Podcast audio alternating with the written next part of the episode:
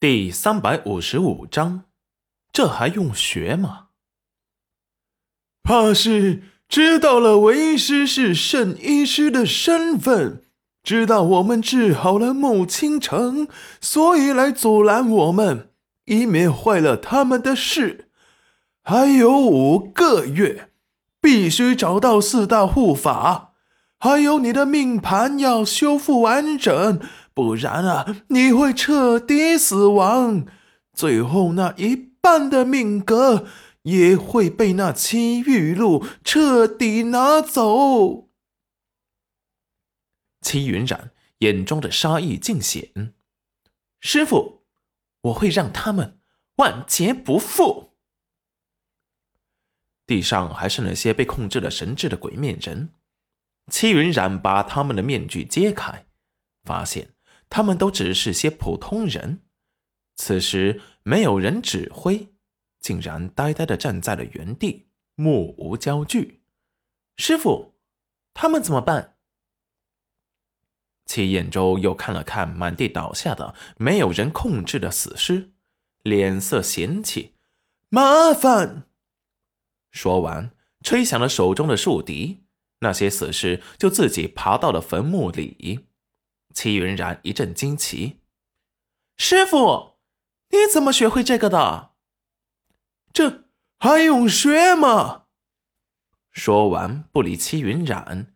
这些普通人该怎么办？他们好像是被摄了魂，救治过来，也有可能会变傻。这不是我们该管的事。齐云染若有所思。师傅，这些人肯定也是寻乌城的人，不然交给城主。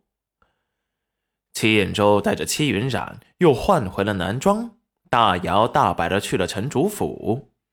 一来到城主府，就被出来的穆青城给碰上了，立即惊喜的走了过来。周大师，七兄，我正准备去找你们呢。找我们做什么？来。来，进来，我们进去再说。齐彦周本来是不愿再进去的，可是他放在腰间的罗盘忽然闪了一下，齐云染也惊愕的看到了，不过只闪了一下，便没了动静。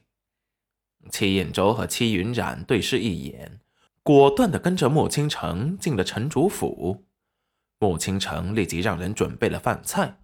戚云染和戚彦周的肚子也很给面子的，咕咕的叫了两声。戚云染没有一点不好意思，倒是他师傅自诩大师面薄，有些尴尬。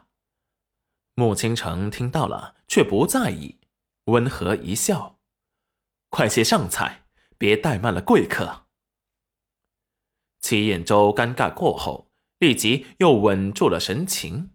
眼神时不时的打量着腰间的罗盘，却发现刚才那一瞬间的亮光，仿佛是他的错觉。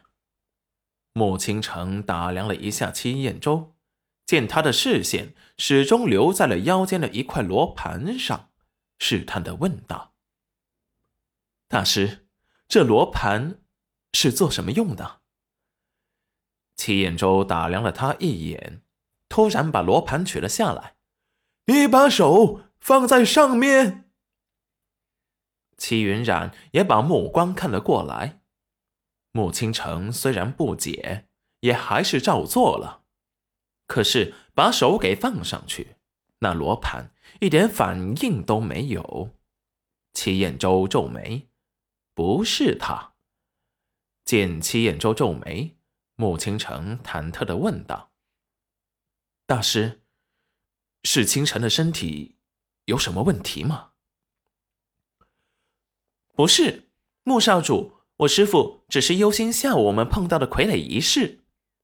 傀儡就是一群鬼面傀儡，我们把控制他们的人抓住，最后发现那些人只是些普通人，现在正在城外一里的地方，还请穆少主让人去认领送回家去。